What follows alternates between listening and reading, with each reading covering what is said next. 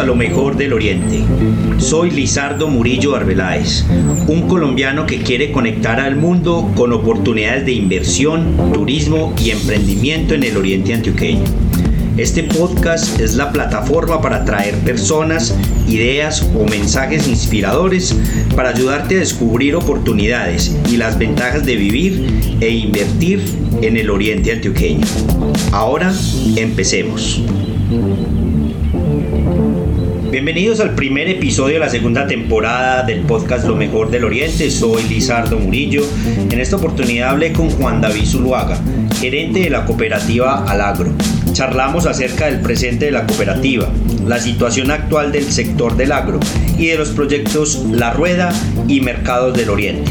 Espero que disfruten este contenido. Bienvenidos a la segunda temporada del podcast Lo mejor del Oriente, un nuevo año, una nueva temporada de este podcast. De antemano agradecer a todos los que nos escucharon en este primer año 2021 del podcast. Eh, el proyecto viene creciendo muchísimo y eh, para este año pues tenemos muchos invitados eh, que vamos a tener a través de, de todo el año en diferentes áreas de negocios eh, personas que están muy interesadas en invertir, en hacer turismo en el oriente antioqueño, personalidades de nuestro territorio, etc. Y para, pensar, para empezar esta temporada, hoy tengo un muy buen amigo, a Juan David Zuluaga, que es gerente de la cooperativa Alagro, eh, que nos va, a estar nos va a estar contando acerca de este proyecto eh, tan bonito que ocurre en nuestro territorio. ¿Qué más, hombre, Juan David? ¿Qué has hecho?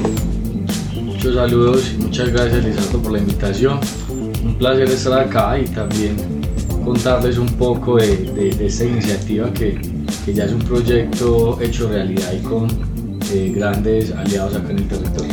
Así es, los he visto muy activos, eh, con muchas estrategias, muchas cositas que vamos a hablar el día de hoy y contanos pues un poco de vos. ¿Quién vos sos vos, Juan David? Contanos tu rol sobre en, en, en la cooperativa en Alagro. Eh, en la asociación, perdón. Contanos un poco de vos, hombre, para que la gente te conozca más. Sí, en, realidad es cooperativa. es cooperativa. Sino ah, que nacimos siendo asociación, no ah, sé si recuerdan. Sí. Cuando nació siendo Asproler. Eso, primera pregunta entonces, quitarnos eso porque hoy, ah, precisamente hoy en la mañana estaba confundido.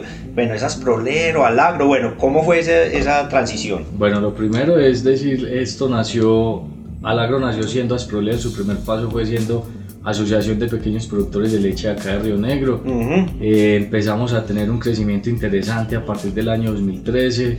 Eh, nosotros, en realidad, nuestra razón y nuestro objetivo ha sido apoyar y acompañar al pequeño productor agropecuario. Tenemos el foco grande en el tema de recolección de leche cruda. Eh, luego de esa recolección, nosotros tenemos unos puntos de acopio y hacemos todo el tema logístico, que eso ha sido una de las estrategias grandes que ha logrado tener eh, actualmente pues la, asociación para hacer hoy una cooperativa. Ya. En el año 2016 empezamos a ejecutar unos recursos acompañado de un programa de cooperación internacional canadiense, donde nos hicieron unas asesorías para convertirnos de asociación a cooperativa para un tema de, de crecimiento estructural y un apalancamiento también a futuro. Y en el año 2017 dimos el paso de convertir a Sproler a ser hoy Cooperativa Multiactiva Alianza para el Agro, eso significa el agro, Alianza para el Agro, y somos una cooperativa regional. Ya, ya y ya no obviamente pues dedicado solamente a los productos lácteos, sino a una variedad de productos que nos vas a contar en un momento. Pero bueno, yo creo que nos saltamos tu presentación, hombre, Juan David. ¿Quién es Juan David? Porque haciendo esta precisión de los nombres, eh, nos saltamos eh, tu presentación. Contanos un poquito de vos, hombre. Bueno, eh, como os decía, Juan David eh, Zuluaga López, nacido en Río Negro y estudié medicina veterinaria en la Universidad de Antioquia, también estudié zootecnia en la Universidad Nacional y ya estando ejerciendo acá en, en Asproler me especialicé en gerencia financiera. Pero durante ese tiempo pues eh, casi que mi crecimiento ha sido acá en, en, este, en este gremio cooperativo y asociativo formando comunidades para poder tener la, la organización que tenemos hoy y que abrimos pues en diferentes municipios. Eh, ¿Qué más se cuento Juan David? No, pues hemos tenido varios premios. Eh, este año también fui reconocido como emprendedor social a nivel nacional y eh, tenemos un, un, un, reconocimiento ya gracias pues como hace ejercicio que me ha dado la oportunidad esta empresa para, para hacer hoy pues mm. Juan David. Excelente, por ahí también te vi participando ahí en tus redes sociales o las redes sociales de Alagro que las estaba revisando ayer. Eh, por ahí estuvieron participando en un evento en Bogotá, me parece en diciembre, el, el Dolphin Tank. Contanos un poquito de eso, cómo fue esa participación. Sí, eso es un, un evento financiado por la Embajada eh, de Suiza, no, de, Suecia, de Suecia. Y es un proyecto que tiene un, un programa en Bogotá que reconoce los emprendedores sociales. Ahí se, se hace durante los últimos cuatro años un reconocimiento a varios líderes que han generado pues como impacto en las comunidades. Y bueno pues eh, teníamos ahí ese reconocimiento este año Excelente. el año pasado el año pasado. El año pasado ya sí esto va muy rápido. Eh, bueno ahora sí Juan David contanos un poquito más a fondo entonces qué es Alagro qué hace en, en qué municipios tiene eh, influencia mm, contanos más de Alagro hombre. Bueno, Alagro, Alagro es una organización de la región, del oriente antioqueño. Eh, su acción y su función ha sido el acompañamiento y protección de la economía campesina y las estrategias siempre han estado enfocadas como a ese mejoramiento de calidad de vida de, de estos mismos afiliados. Eh, tenemos presencia en siete municipios del oriente antioqueño y hacemos recolección, acopio y comercialización de productos frescos. Nuestra primera línea es leche, y nosotros, eh, para tener esa leche, tenemos tanques comunitarios que nos aliamos con las administraciones municipales y en espacios públicos, estratégicos o con privados, ponemos los tanques en las casetas comunitarias para que las comunidades alrededor nos entreguen su producción primaria, en este caso la leche o los productos frescos. Yo que ustedes tienen por ahí como una especie de carro tanque que van y recogen entonces en estos puntos de acopio la leche, la traen a Río Negro, me imagino, y allá es donde transforman la leche en todos estos productos que ustedes eh, procesan en su planta de Río Negro. Contanos un poquito cuáles son esos productos y cómo es ese proceso. Bueno, acá para, para, para dar como un contexto sobre el procedimiento, dentro de la estructura de Alagro nosotros tenemos la logística, que son los tanques de acopio, pero el tema de transformación, todo el tema de de, de, sí, acopio ya en el tema de transformación e industrialización de la leche, lo hacemos a través de terceros. Es decir, nosotros ah, no, tenemos planta, nosotros todo el proceso hacemos a través de maquila y eso ha sido una de las estrategias exitosas que ha tenido la cooperativa porque en algunos momentos eh, cuando empezamos la cooperativa o la asociación yo tenía eh, incidencia algunos eh, secretarios de agricultura diciendo que cuando iba a ser el momento de la planta de alagro. Yo decía, no es el momento. El momento es cuando tengamos capacidad, pero si en el oriente tenemos plantas haciendo muy bien su trabajo con capacidad instalada, pues trabajemos con ellas y nos volvemos aliados. Y esa estrategia nos sirvió mucho para que durante todo este tiempo creciéramos y hemos trabajado de la mano con las acopiadoras locales. Y para minimizar el riesgo, una, una estrategia muy importante porque aparte pues si hay, como eh, decías, plantas procesadoras en el territorio y que tienen capacidad ociosa y que pueden recibir el trabajo que ustedes necesitan, pues es muy bueno para la región. Primero esas plantas pues utilizan esa capacidad ociosa y ustedes disminuyen el riesgo también de, hacer unas inversiones que, de pronto no necesitan en este momento como lo planteas. Eh, bueno, Juan David, eh, te quería preguntar algo, que me contara acerca cuál es la situación del sector agropecuario en este momento en Colombia. ¿Cómo ves el tema? Vimos una crisis eh, por el tema de insumos, el tema ese, de la crisis de los contenedores ha hecho pues que, que no llegue eh, muchas materias primas, insumos, eh, etcétera, que se necesitan para todas estas actividades que tienen que ver con, con, con Alagro. Contanos un poquito cómo ves esa situación del sector. Mira, Alagro tiene otra unidad de negocio que es un almacén agropecuario. Y ese almacén ah, ya, eso no lo conocía. Exacto, nosotros tenemos un almacén agropecuario. Inclusive hicimos el año pasado una estrategia muy interesante con los excedentes, que por ser cooperativa tenemos que reinvertirlos y colocamos en una vereda muy alejada de Abejorral, sí. más o menos a una hora y media de Mesopotamia, una caseta comunitaria para surtir de insumos agropecuarios y un líder comunitario que reparte desde allá. Eso ha sido una de las mejores estrategias porque se convirtió en otra unidad de negocio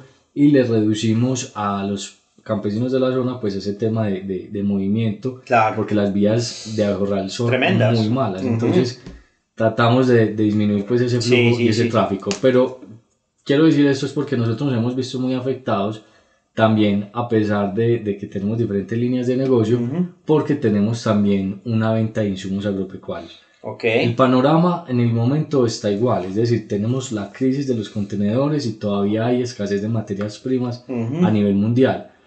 Esos, esos insumos han subido más del 60%, Mm, porque tenemos una alta dependencia, más del 90% de los insumos que consumimos en el sector agrícola de Colombia, agrícola y pecuario, son importados, que son Wow. los fertilizantes químicos, todos son importados, ninguno lo producimos acá en Colombia. Y las materias primas como el maíz también, tenemos una alta, alta dependencia, más del 90%. Y eso, pero esto también lo podemos ver como una oportunidad y el gobierno ver que tenemos la necesidad de producir nuestro propio alimento y dejar esas dependencias. Sí. Pero ese panorama, ¿qué, qué, qué efecto está haciendo? Que como han subido más del 60% las materias primas y un productor tenía una rentabilidad del 8 al 15%, pues ya no le está dando No, para no da. producir.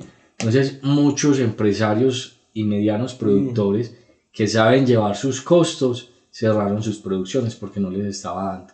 Y ya sería muy alto su venta de su producto terminado. Producto de- el precio de venta, claro. El precio de venta. Mm, Y bueno, y, y crees que de pronto que vos decías que hay que verlo como, como, como una oportunidad, ¿crees que de pronto se pueda ver, abrir precisamente una oportunidad, valga eh, la redundancia, para que empresarios colombianos pues empiecen a producir esos insumos que estamos necesitando? Es una necesidad y, y- y- y en realidad es la estrategia que el gobierno nacional empezó a implementar, es empezar a buscar eh, eh, zonas aptas para la siembra de, de- de estos insumos Sí. como es el maíz, el sorgo, la soya, y es una necesidad que se viene porque si no los productores en este paso de transición a comprar materias primas locales eh, no les van a dar, entonces por eso hay una baja, eh, en estos momentos una baja producción de lácteos en el país, de muchos productos que se está viendo reflejado en los supermercados. Claro, y, y, y en las tiendas. En es que los precios de los quesitos, por ejemplo, a, nivel familiar yo consumo mucho quesito, consumí mucho quesito y hemos dado, nos hemos dado cuenta que ha subido bastante. En los últimos tres meses ha subido bastante pues un quesito normal que consumimos en, en los hogares del oriente antioqueño, pues precisamente pues ahí están las razones. Eh, y esto, eh, para hacer esas inversiones, por ejemplo, hablas del maíz, ¿qué se necesita? Eh, territorios extensivos para el cultivo, de tal forma que los costos puedan eh, pues, ser mm, pues, ben- beneficiosos, pues que dé pues... el- Necesitamos unas áreas muy, muy extensas Ujú. Para poder llegar con maquinaria especializada, Claro. como lo hacen los otros países. Los gringos, pues que son... y ser más eficientes, pero Colombia tiene esas zonas, Ujú. sino que son zonas de pronto. ¿Dónde hay están? ¿En el sur del país? Estoy aquí Sí, en el sur pensando. del país o en las zonas costeras, Ujú. que son zonas más, más, Más planas, planas. y que la maquinaria puede entrar muy fácil pues a hacer todo ese tema de, de- de Ujú. recolección. Y en esta zona pues nos tenemos muy buena aptitud eh, del suelo y de la luz para sembrar pues esos productos. Entonces Ujú. acá somos más productivos, pero la alimentación sí debe venir de otras zonas del país. Sí, claro. Y, y yo y de- y diría uno también que las condiciones del terreno, por ser más montañosas, pues hace que la eficiencia sea pues menor. Así Estoy es. diciendo pues acá. ¿no? es- está siendo Esas- correcto. Bueno, y, y bueno, y el dólar, hombre, porque ese es otro, otro fenómeno. Pues yo me imagino que también los precios de, de todos los insumos que importamos, pues am, se han visto bastante afectados, pues por también por el tema del, de- del, del- por los precios del dólar, que pues ya llegaron a 4.000 y se quedaron ahí, pues les abre una oportunidad también para mirar si se puede producir y exportar esos, esos, esos productos. En, en realidad son varios indicadores los que, o los factores los que nos están afectando en estos momentos del sector agropecuario. El tema del dólar, del dólar hace que la producción local eh, se prefiera para exportar Ajá. y pues también desabastecen pues el, el consumo, el, pues el- la, la producción nacional. Ujú. El tema de los hábitos de consumo de, los, de las personas en China es otro de los factores que a veces no se tienen China. en cuenta, pero ellos hicieron un hábito de consumo, un 2% de los hábitos de consumo en China se volcaron a hacer productos más saludables, entonces no están Mm. requiriendo productos eh, de pronto como carnes más magras, productos lácteos que antes no se consumían y eso también ha hecho que la producción que a veces teníamos acá toda esté saliendo y a veces productos que importábamos no tengan esa disponibilidad. Ah, Pero todo afecta el dólar, eh, los, el consumo pues diferencial en otras partes, eh, los contenedores, que es otra crisis que estamos viviendo, y la situación también que, que, que se ve ya por el desabastecimiento de productos y materias primas. Sí, tremendo, pero bueno, ahí, ahí, ahí es Oportunidades. precisamente oportunidades, básicamente lo que nos pasó, pasó en la pandemia, que todos nos asustamos pues el primer mes, pero la gente rápidamente empezó a adaptar eh, sus empresas y su mentalidad sobre todo, yo creo que todos cambiamos el chip a que hay que, que esto es un mundo cambiante y que hay que adaptarnos y que hay que mirar qué oportunidades van, van saliendo a la medida que van pasando las cosas. Esperemos que, pues, que también los gobiernos reaccionen de esa misma forma para proporcionar esos caminos para que, por ejemplo, como lo que hablamos del maíz, a mí me parece un- una oportunidad brillante y sobre todo para regiones de- del, del sur de Colombia que, que han sido tan afectadas por la violencia en los últimos 60 años. Yo creo que este es el momento de, de llegar a esas regiones con inversiones y, y con oportunidades de desarrollo y, el- y en el agro pues está una, una gran oportunidad. Ojalá que lo podamos, que lo podamos lograr. Bueno, hablemos, hombre, eh, Juan David, de, de Mercados de Oriente, hombre. Contanos de, de esa estrategia. Claro, Un poquito. mira, Mercados de Oriente es una estrategia que tiene diferentes nombres, no solamente eh, acá, sino que es una estrategia que, que se ha usado en diferentes países. En España se llamaba como el punto de, de- de abastecimiento. En Estados Unidos se llamaba el Food Commons. Ujú. Eh, bueno, diferentes estrategias, pero el fin es el mismo y es cómo encadenar eh, la producción agrícola sobre la demanda. Eso Ujú. tiene pues un, un modelo, un modelo pues que, que se estructuró. Ujú. Ese modelo se escribió, se planificó y se empezó a presentar a diferentes instituciones. Ujú. Eh, el modelo en realidad lo acogió la Corporación Prodepaz y empezó a liderar el modelo eh, para, para sacarlo adelante y empezó a traer aliados como Cornare, eh, CFA, diferentes instituciones a ser parte de la mesa Ujú. y en el proceso de, de estructuración fue un proceso muy bonito donde las instituciones se acercaron porque hacía falta algo. Los municipios y las instituciones siempre han querido apoyar a los productores y sobre Sí. eso han invertido muchos recursos durante muchos años, pero en el camino faltaba quien articulara, colocara la llavecita para poder hacer el tema comercial y la venta. Entonces, eh, eh, a, las, a los campesinos y a, a los productores, a las asociaciones, les daban espacios comerciales, Ujú. pero no sabían hacer unas- un cierre de venta efectivo. Claro. O de pronto la gente lo veía tan rico, tan bonito, pero de ahí más allá seguir comprando Ujú. o que ese productor recibiera una recompra con unas Ujú. recomendaciones técnicas no se tenía. Este modelo viene acompañado de un plan de formación donde inicialmente Mercados de Oriente va a tener puntos de venta en diferentes lugares, la gente va a validar sus productos yendo a esos puntos de venta, entonces el campesino o el productor no se va a quemar tratando de incursionar con Hacerlo todo productos. mismo. Exacto, sino que dentro de esos puntos de venta se les ayuda a hacer el tema de facturación, todo el tema de formación, todo el tema de, de, de legalización pues, de ese producto con INVIMAS y todo lo, lo Ujú. normativo y al mismo tiempo nos vamos dando cuenta qué aceptación tiene el mercado. Entonces, Ujú. Mercados de Oriente en realidad en estos momentos es una vitrina Sí. para que los productores conozcan cómo lo pueden hacer y el consumidor conozca dónde lo puede Eso. comprar. Entonces, básicamente, para explicarlo un, po- un poco a la gente, también es básicamente ustedes cogen un producto que tiene un potencial de, de, de ser comercializado muy grande y ustedes lo que ayudan es hacerle, a crear pues el empaque, la marca, los, todos los registros de INVIMA como lo mencionabas y ponerlo en, en, en un Exhibición. punto, en puntos de venta pues para que la gente también, el consumidor lo consuma y obviamente pues ir probando esos productos y hacer que, que los vayan, eh, pues que mirar la viabilidad de que tienen en, en, en, en el mercado como tal. Así es, y le hacemos una retroalimentación a ese productor. Le decimos, ve, lo que pasa es que el producto no está gustando por este motivo, o hay que replantear precios. Entonces el acompañamiento le sirve mucho porque así le damos viabilidad a que ese productor cuando salga al mercado esté tranquilo que ya tuvo un testeo y no ese, ese Ajá. aprendizaje que tiene que hacer todo ese emprendedor rural para sacar un producto porque en realidad pues esa no es su función. O sea que básicamente los productos que llegan a mercados de Oriente son, digámoslo así, prototipos de algo que podría llegar a ser ya un producto para ser vendido de forma masiva en un supermercado, por ejemplo. Así es, pero igual se tienen de varios tipos de productos. Hay prototipos, pero hay productos ya validados, porque igual al ser un punto de venta, pues la gente puede saber que llega ahí y va a encontrar la miel de Pedrito Pérez que le gusta tanto. Contanos de eso, ¿qué, qué, qué, cuáles son los ejemplos de lo, lo que tienen eh, que están en el mercado de Oriente? ¿Qué productos? No, mira, por ejemplo, tenemos productos muy representativos de mujeres, por ejemplo, las mieles, los cosméticos, las aromáticas, y todo de organizaciones campesinas, para no llenarnos pues aquí de dar nombres pero están también eh, cerámicas, yo, cerámicas, sí, del Carmen, café, café también de Cocorná, cacao, eh, cacao chocolate. de San Francisco, Sacha Inchi, Alejandría, dulces.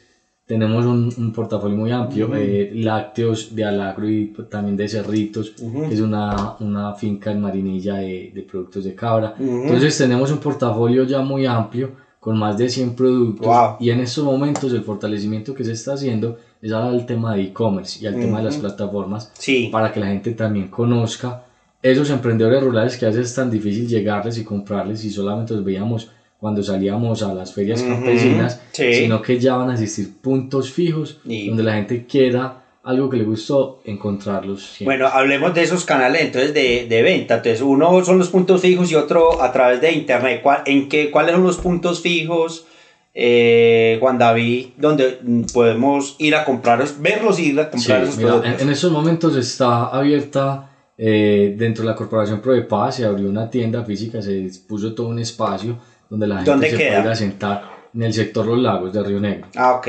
Y se dispuso hasta de mesas para que la gente pueda ir a, a disfrutar. Comerse alguno de los productos. Sí. Que, Y también probar hasta los jugos, los, las pulpas, todo, para tener el portafolio completo y que la gente los pueda gustar.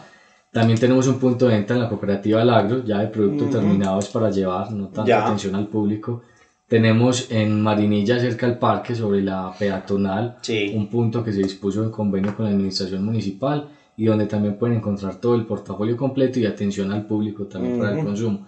San Luis, vía San Luis, eh, sobre la carretera principal, una finca que se llama La Huaca, eh, y vamos a empezar a abrir nuevos puntos. Ya tenemos varios eh, que tienen convenio firmado, pero va a abrir Alejandría y dentro de la estrategia de puntos, que era lo que me estabas preguntando, tenemos Río Negro, San Luis, Marinilla. Estamos abriendo los nuevos puntos.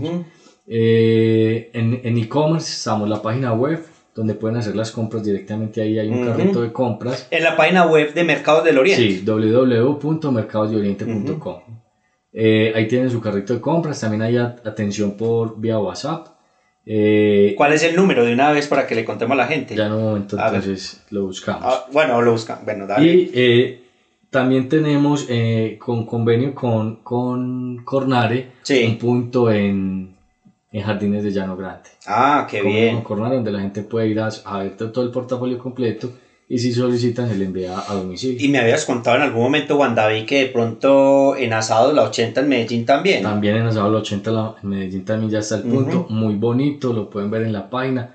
Se me pasó en ese momento decirlo, pero yo sé que tenemos muchos espacios que ya están apoyando el proyecto.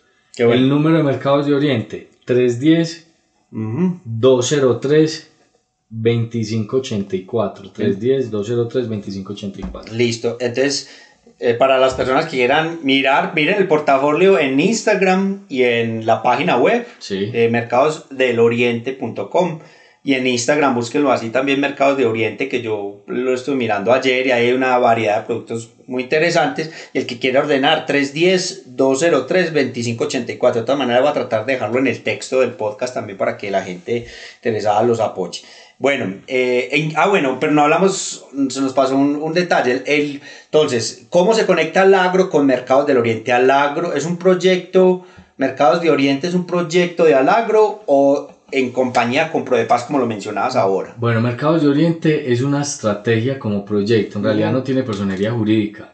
O sea, como estrategia eh, se vinculan las instituciones. Entonces, este proyecto es de las instituciones que acompañaban todo el proceso. O sea, no tener personería no, no, no tiene quien lo cargue jurídicamente, pero quien está liderando el proceso de ejecución es ProDePaz. Y al lado pues, en todo el tema de formulación, de acompañamiento y estamos ahí pendientes para ayudar a vincular más emprendedores rurales. Excelente. Bueno, ¿cuánta gente beneficia este proyecto? ¿Cuántos campesinos o proyectos productivos existen dentro del mercado de Oriente? Ya se superaron las 127 eh, referencias, referencias, digamos sí, referencias unidades productivas, porque puede ser o un emprendedor rural o puede ser una asociación. Y hay familias que de pronto, o asociaciones que tienen varias referencias, o por lo general es solamente una persona que produce un solo producto. No, hay organizaciones con muchas referencias. Y en el proyecto tratamos de identificar cuáles son las que tienen más viabilidad para que la tengamos expuesta y mirar cómo inicia ese tema comercial. Excelente. Bueno, hablemos ahora de otro proyecto en el que Alagro ha estado muy involucrado, que es el proyecto de La Rueda. Contanos en qué consiste ese proyecto. Claro, La Rueda es otra de las líneas eh, de, de, ingresos pues, que tiene la cooperativa. Es una SAS que creamos con un inversionista holandés. Este proyecto eh, nació hace dos años eh, nos buscaron directamente eh, un inversionista por parte de la embajada e iniciamos a montar un joint venture para, para tener una, una unidad de producción. En estos momentos la planta está ubicada en La Ceja, la hicimos en la, en la finca de una productora de leche y hacemos queso tipo Gouda. Maduramos queso tipo holandés y sacamos diferentes eh, referencias, ruedas desde 5 kilos, las libras y las cuñas. Este queso ha tenido muy buena acogida, estamos ya en unas cadenas de, en, el, en, Medellín, en el centro comercial del Tesoro lo pueden encontrar y también tenemos pues las redes sociales completas del programa. De, Así se, puede buscar, La Rueda. La Rueda, que sería La Rueda. Eh, ¿Qué sería La Rueda? Que sería La Rueda, el queso lo hace el maestro quesero con la receta eh, de Holanda y es eh, forrada pues con una cera especial que también traemos de Holanda para que tenga una una excelente maduración. Entonces ha sido un proyecto muy exitoso sí. la cooperativa. Y, y, el, y, las condiciones, por ejemplo, las materias primas que, que salen del oriente pequeño, es decir, la leche, para producir esos quesos, digamos, y cumplen con las condiciones que necesita un queso producido, por ejemplo, en, en Holanda. Sí, cumple exactamente lo mismo y dentro del convenio ese era el compromiso. Y era que la materia prima fuera producción local. Producción de los campesinos que están afiliados a la cooperativa. Y el queso ha tenido una, una, característica muy especial en sabor, que la mayoría de nuestros clientes han sido extranjeros. Todo ha sido también por un tema de redes sociales. Eso también te iba a preguntar, porque ¿cómo ha sido eh, el tema de posicionamiento de un producto de esos? Porque pues vos sabes que aquí lo que es el oriente antioqueño, Antioquia, podríamos hablar, pues somos muy amantes del quesito campesino tradicional y por ejemplo, mi mamá no, te, no, me, no, no, se va a comer, no se come un queso de eso, ni el mozzarella que ya está tan posicionado, sino el quesito. ¿Cómo ha sido ese proceso de posicionamiento de un producto de estos en los locales, sobre todo en nosotros, la gente, en nosotros los antioqueños colombianos? Mira, cuando se hizo la proyección financiera de iniciar con, con la inversión del proyecto, eh, todo el tema contable tenía mucho susto, pero nosotros, en cabeza del socio, que es el holandés que se llama Tobías, y el equipo de trabajo administrativo, confiamos tanto en el proyecto que a los seis meses ya tenía punto de equilibrio. A los seis meses después de iniciar con la producción y toda la inversión, logramos el punto de equilibrio porque tuvo una acogida excelente. Nosotros tenemos una población de extranjeros muy importante en la ciudad de Medellín, en el oriente antioqueño, y para ellos ese queso es para nosotros ir a comprar un paquete de arepas a la tienda. Entonces hay recompra Empezamos a identificar unos clientes potenciales y muchas eh, empresas también querían tener en sus ancheterías, en sus, en sus, charcuterías, en sus mercados saludables unos productos tan diferenciales con, una, con una denotación pues de, de, un producto holandés hecho acá en tierra país. No, y definitivamente Juan David, las redes sociales también juegan un, un factor fundamental porque... Eh, sobre todo los jóvenes ya están más eh, expuestos a probar o a, o a, otras tendencias de la gastronomía mundial.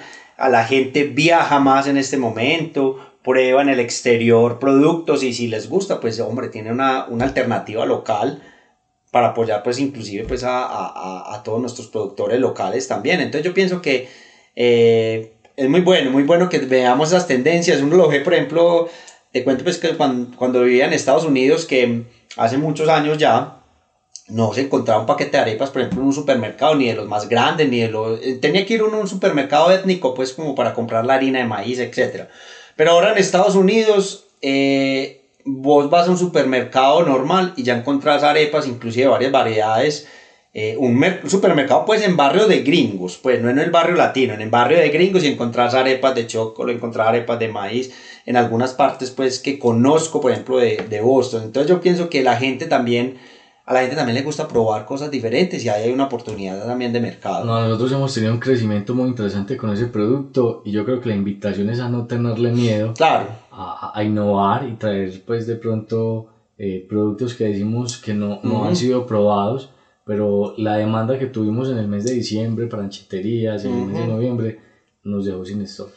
Qué bueno, excelente y eso es lo, lo, que uno quiere ver. Y comparativamente en precios, ¿cómo con el quesito tradicional o la cuajada tradicional, cómo, cómo se posiciona un, un, los, unos quesos de estos más especializados? Nosotros hicimos el estudio de mercado antes de sacar el precio y está entre la mitad, en un convencional normal a un producto premium pues que encontrás en una de esas cadenas de, de supermercados también premium y tratamos de estar por debajo al queso importado. Sí. Pero sigue siendo un queso de un valor más alto, pues comparado con el gramo a un, a un, producto fresco.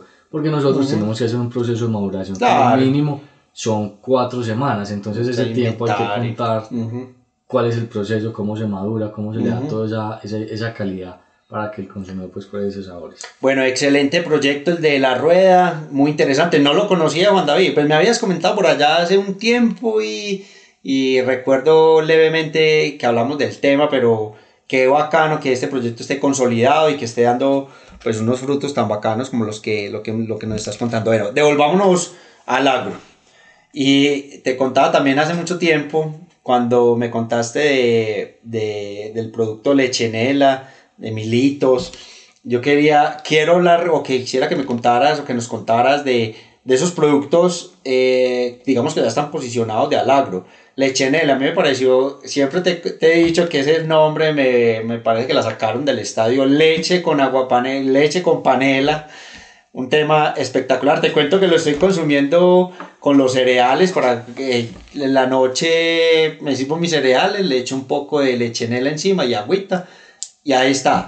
Queda delicioso pues ¿Cómo fue la creación, por ejemplo, de ese producto de Lechenela? Contémosle a la gente y quién es el que está consumiendo ese producto. Bueno, yo te cuento que Lechenela ha sido de los hijos más queridos que ha tenido Alagro. Bueno, ¿qué es? Para que le contes técnicamente a la gente qué es Lechenela. Lechenela es leche en polvo y panela. Es un, una aguapanela para diluir ah, Un teterito de los que tomábamos antes los niños. El, el, el, tetero, que nosotros en realidad para entrar en, las, en los supermercados lo, lo tenemos como un sustituto de de un producto que lo voy a decir acá, el, sí. el Instacrem. Claro. O sea, un sustituto uh -huh. Instacrem hecho en Colombia. Uh -huh. En Colombia, o sea, sirve para, para aclarar un café, oh, para hacer bien. un tetero. Uh -huh. O sea, en cualquier momento, y son productos naturales, muy nuestros. La panela es una panela que conseguimos en Cocorná, a Sopaco, una asociación que apoyamos. Ellos nos venden muy buena cantidad de panela en el año para poder atender nuestro producto principal, bueno. que es lechenela. Uh -huh. Y ese producto que, que, me decís del nombre, el nombre ya es marca registrada. Ah, qué bien, porque eso es algo que te había comentado no, hace mucho tiempo, hay que se, hacer. Se registró súper rápido, no existía uh -huh. nadie, es más, cuando inicialmente la buscamos en Google somos los primeros, entonces vamos a seguir siendo los primeros uh -huh. y eso ayuda ya. mucho porque ese nombre es... No, muy robable, muy digámoslo así, ese nombre es súper robable. Sí, muy ganador, es un producto que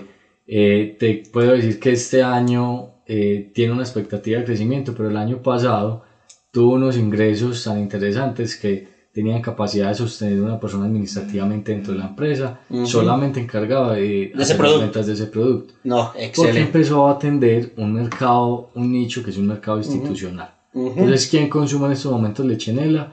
Y lo consumen los PAE, inicialmente, uh -huh.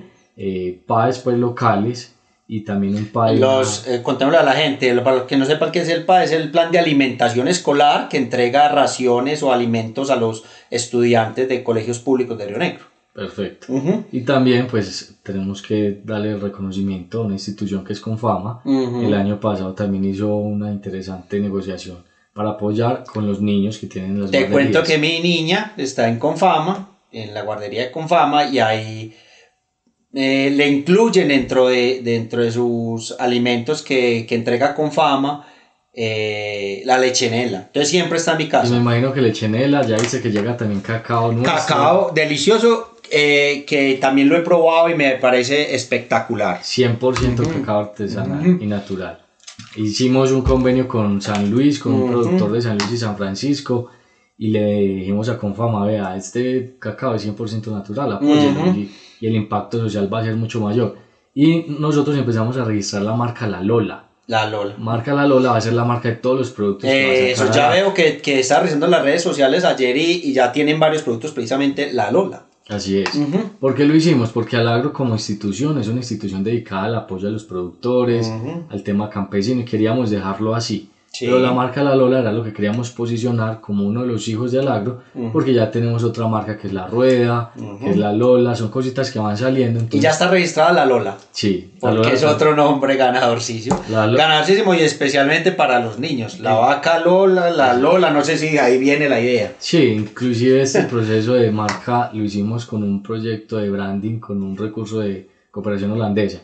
Y esos son otros los beneficios que ha tenido Alagro por ser una entidad sin ánimo de lucro, se apoya mucho de recursos internacionales para desarrollar todas esas iniciativas eh, innovadoras. Claro, y es eh, marcas que se van a ir posicionando poco a poco en el mercado. Antes Eh, de que se me olvide, sí, qué pena. dale. Hablamos de lechenela. Lechenela la pueden encontrar en los supermercados de acá del Oriente Antioqueño, en Alagro, en Llamar, en la página, la llamamos a domicilio, porque pues es... ¿Y supermercados normales, por ejemplo, un Jumbo, estas superficies no todavía o qué? En Medellín están en los supermercados Consumo y en Oriente en los Simonas y en los Idemas. Ok. ¿Y en Río Negro no todavía? O... En Río Negro sí. En Negro Simona. En los Simonas, en los Idemas, o sea, en todos esos está ya Lechenela. Y pues cuando quieran pues a domicilio porque tenemos personal para, Para entregar hacerlo. productos de la Lola.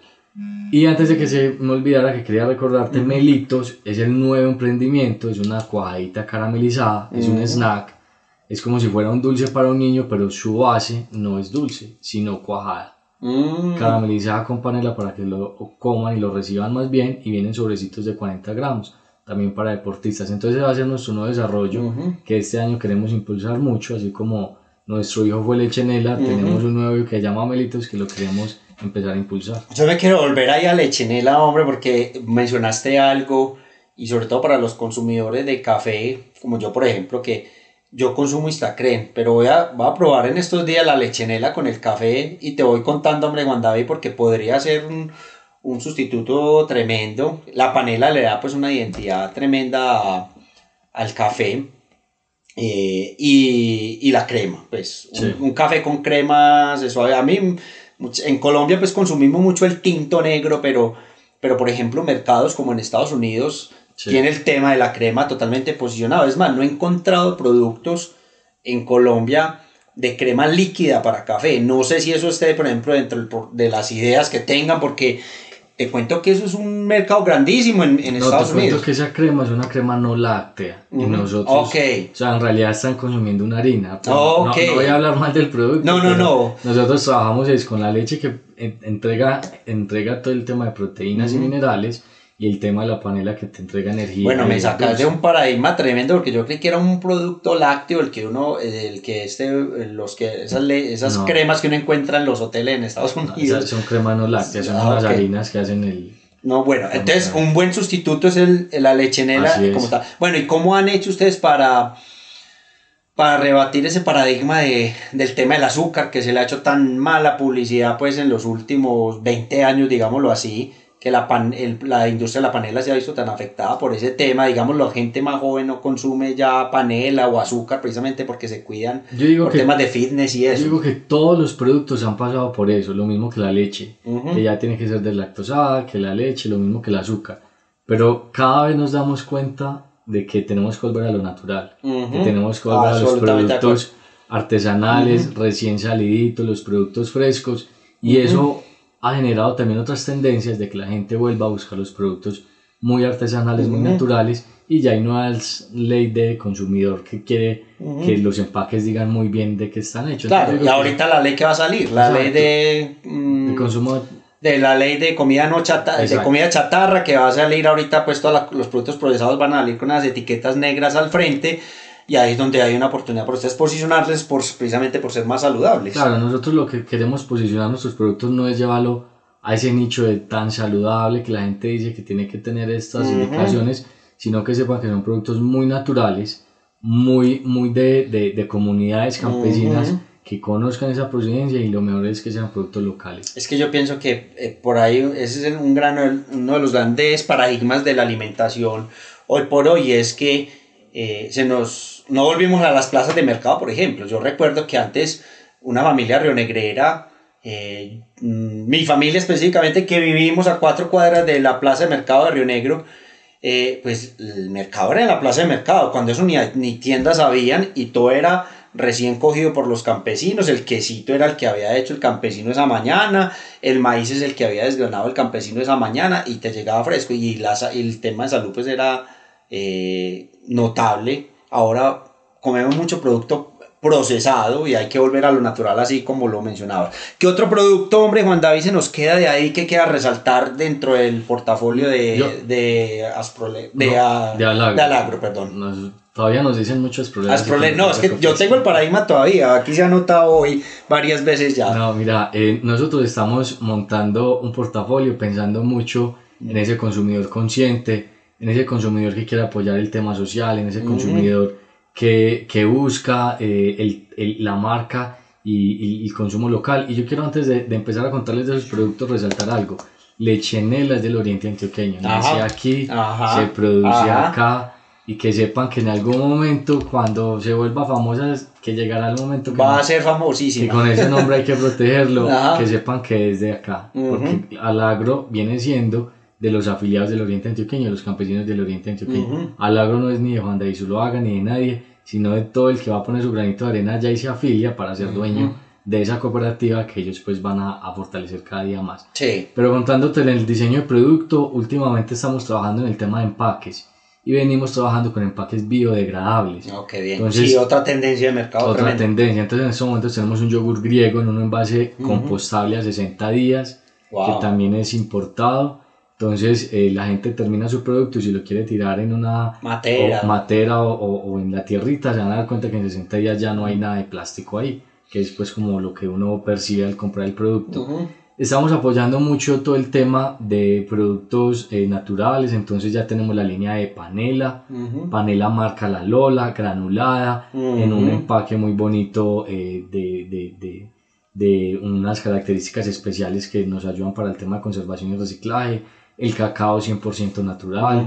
Entonces venimos desarrollando una línea de productos muy, muy naturales, 100% orgánicos y muy de la región, apoyando esas asociaciones que uno sabe que tienen un potencial tan grande, pero lo que les hace falta es llegarles a un consumidor de una manera diferente, entonces nosotros nos encargamos del diseño, del empaque, del tema logístico y del tema de facturación. No, excelente. Bueno, uno, el proyecto marcha súper bien, pero te hago una pregunta, hombre, Juan David. El tema de la, de la viabilidad eh, económica del producto, porque sabemos que si no vendemos, pues, hombre, no, no, la, la empresa no funciona. Contanos de ese papel que ha jugado eh, los programas de alimentación escolar o el plan de alimentación escolar en la compra de los productos de, de Alagro y obviamente pues para darle sostenibilidad tanto al agro como a todos los campesinos que hacen parte de, de, la asociación. Yo creo que eso era una, una tarea que nos debíamos y la administración confió en nosotros que se podía dar el siguiente paso, eso hay que agradecerlo inmensamente porque eso hay que mostrarlo a nivel país, de decirle al gobierno nacional, a las organizaciones campesinas, asociaciones y cooperativas, sí pueden surtir un PAE. Y el encadenamiento productivo es mejor que lo que se produce local se consuma local. Claro. No estamos está cerca, manejando un tema logística, trayendo productos, generando de pronto riquezas en otros municipios o departamentos que no hacen impacto local. Entonces yo creo que era algo que nos debíamos y la estrategia está funcionando perfecto.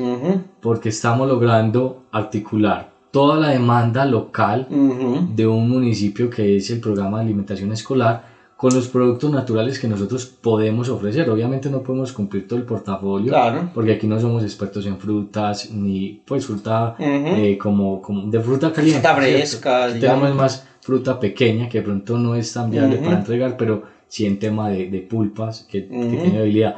Pero el tema de lácteos, de cacao, de panela, que es lo que nosotros hemos fortalecido durante este último año con el PAE, ha sido uno de los grandes logros que hemos tenido no solamente como asociación, sino como región, porque le abre las puertas a que otros municipios, gobierno nacional y gobierno departamental vean a estas organizaciones como aliados y las puedan fortalecer para montar un tema de, de encadenamiento productivo directo, para que el recurso y el beneficio llegue al productor local y directo. ¿Qué hemos hecho? Que identifiquen también que nuestras organizaciones tienen a veces debilidades administrativas y financieras y que ahí tienen que hacer un fortalecimiento organizacional. Es más fácil llegar a una un, un fortalecimiento ahí que no individual y que estas organizaciones sean tan robustas y tan fuertes que puedan cumplir con esos programas. Sí, y contanos, eh, por ejemplo, se me abre una pregunta aquí, hombre, Juan David, y es el tema de los precios, porque de pronto, eh, pues, eh, ustedes tienen unos precios específicos, pero de pronto la eficiencia de una empresa muchísimo más grande, pero que no esté en el territorio,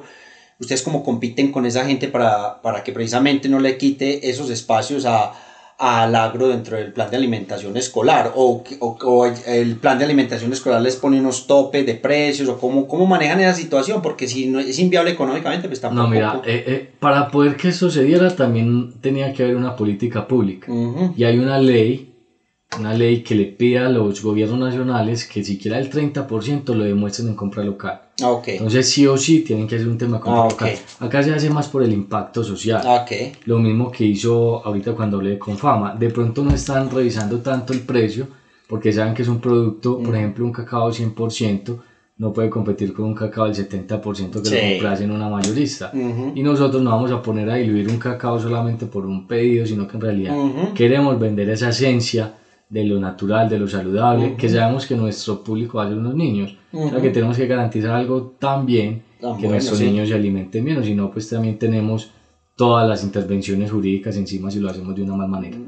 Entonces nos aliamos con los, con los que son, con las acopiadoras que nos ayuden a procesar cumplimiento de normas, con los productores que sabemos que tienen trazabilidad y tienen sus buenas prácticas, sus fincas certificadas, cómo lograrle dar esa tranquilidad a estas empresas que están confiando en nosotros con una entrega de productos de muy buena calidad. Entonces, como lo dices, ya te llegó producto a la mesa acá a tu casa por parte de un programa escolar y que lo validaste que es un producto rico, que no tiene ningún problema de, de sanidad ni de calidad ni, ni de nada y lo puedes consumir en cualquier momento como si fuera cualquier producto de otro empresario.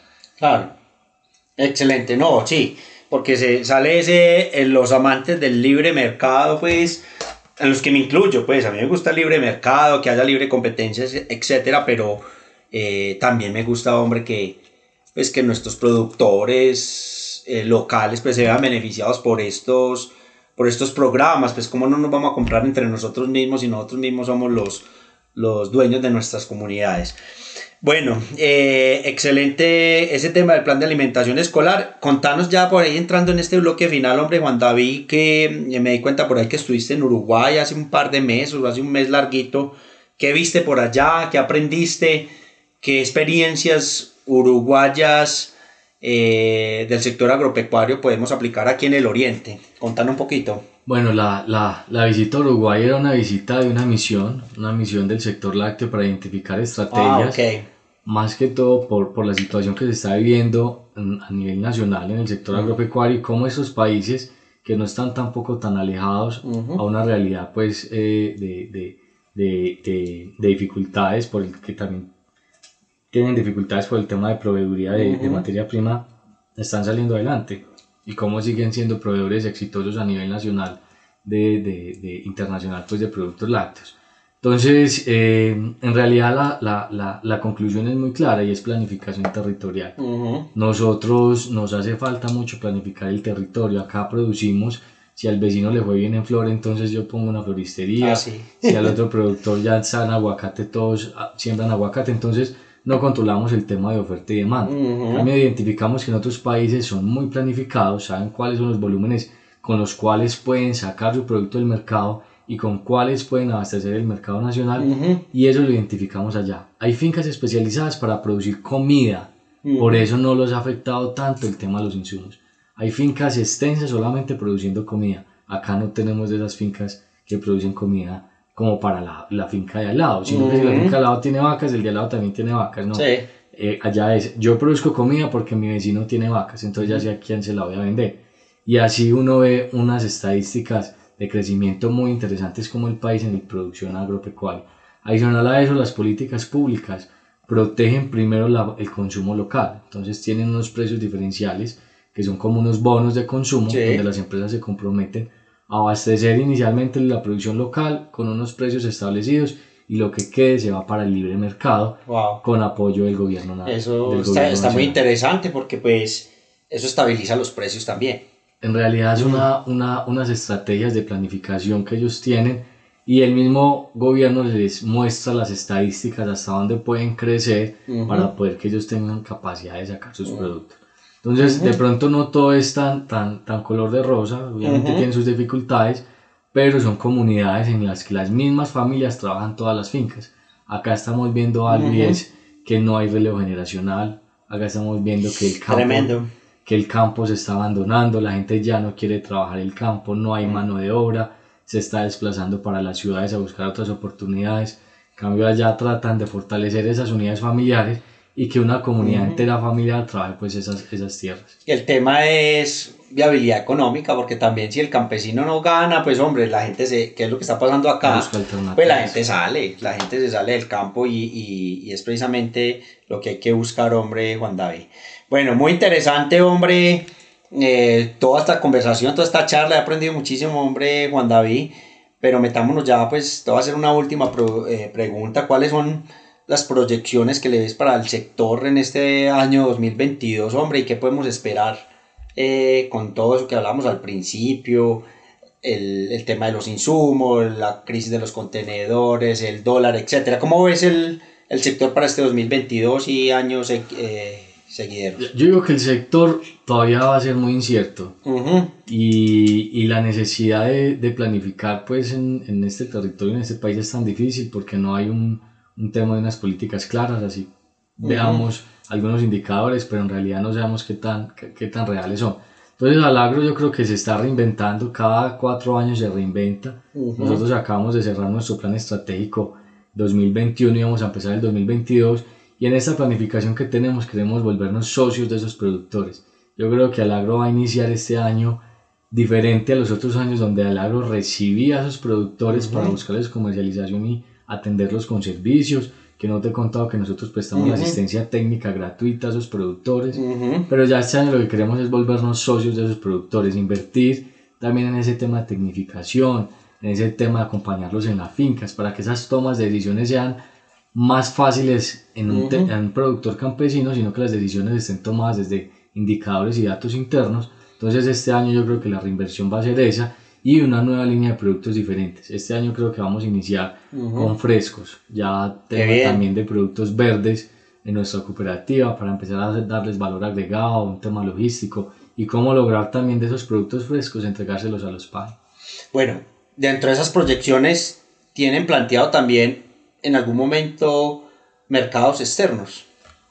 En estos momentos no, porque no hay producción local, o sea, hay una deficiencia de materias primas y producción local para Ujú. atender el comercio local, entonces no, pero en planes sí tenemos, inclusive el siguiente plan es con la quesería La Rueda, porque sabemos que mucha gente utiliza queso holandés y más en las Antillas holandesas o en. Estados Unidos y todo ese queso viene desde Europa. Entonces, como lograr decirles, vea, tenemos un producto de las mismas características, con las mismas condiciones, con un maestro quesero holandés acá en tierra colombiana y se lo podemos poner a menos de una hora, dos horas de distancia. Rapidito, no, excelente. Muy bueno, muy bueno, Juan David. Bueno, yo creo que con esto terminamos este episodio, hombre, Juan David. Te pido el favor, pues, que te despidas de la gente que nos escuchó el día de hoy y agradecerte, pues, por, por esta compañía y, y todo, esto, todo este aprendizaje que nos, ha deja- nos has dejado el día de hoy, hombre. No, claro, antes de agradecerles a, a ustedes por escucharnos y por escuchar este programa tan maravilloso que necesitamos para que todos nos demos cuenta qué está pasando acá en el territorio. Ujú.